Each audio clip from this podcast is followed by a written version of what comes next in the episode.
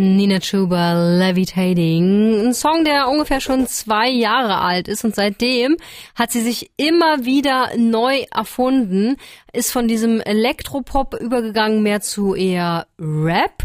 Und das wirklich mit einem tollen äh, Flow. So klang das zum Beispiel. Ende bleibt es gleich. Das Mädchen aus der Kleinstadt sucht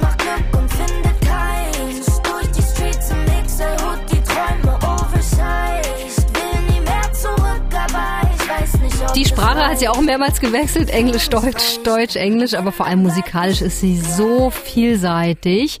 Und während sie mit der einen Hand den Elektropop auf links dreht, krempelt sie mit der anderen Hand auch noch Rap und R&B richtig um und ja, macht's dann auf Englisch und auf Deutsch. Nina hat einfach gar keine Lust, sich von irgendwelchen Genregrenzen einengen zu lassen, hat sie uns im Sputnik-Interview erzählt.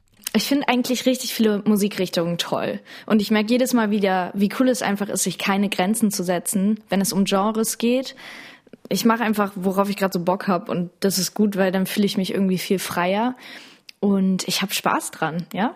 Ich habe da auf jeden Fall voll Respekt äh, davor, weil für viele ist es schon schwer genug, auch nur einen Sound für sich zu finden, den sie gut hinkriegen. Und dann den Mut zu haben, ja, obwohl sich etwas bewährt hat, wieder immer wieder was Neues auszuprobieren, das ist schon richtig cool. Aber Rap, muss man sagen, reizt Nina dann doch sehr, sehr, sehr. Wenn ich rappe, fühle ich mich erstmal viel stärker und selbstbewusster, als wenn ich singe, aber irgendwie auch, weil ich das Gefühl habe, ich kann vielleicht so ein bisschen besser rappen als singen. Ich weiß nicht, irgendwie so beim Singen muss man noch darauf achten, die Töne zu treffen und beim Rappen ist es halt so gar nicht wichtig und da ist der Fokus halt komplett auf der Sprache und ich finde dadurch bekommen auch die Texte und das, was man sagen will, viel mehr Gewicht als bei einem Popsong.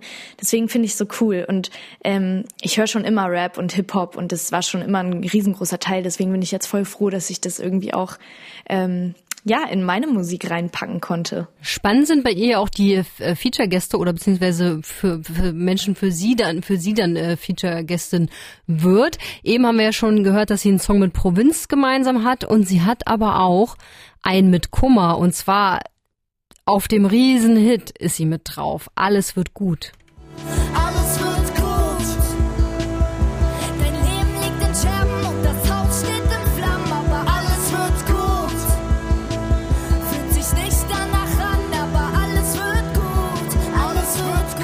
Hier war es auch wirklich konsequent dann mit der deutschen Sprache und wir haben uns ähm, gefragt, ja, warum?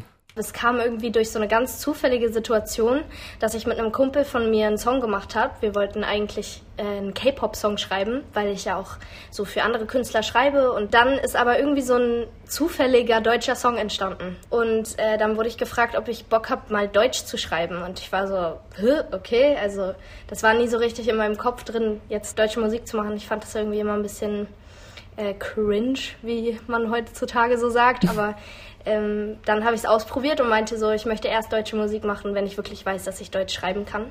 Ja, aber kann sie mittlerweile. Ihr werdet's hören, denn ihre neueste Single, nicht allein, die, die ist auf Deutsch.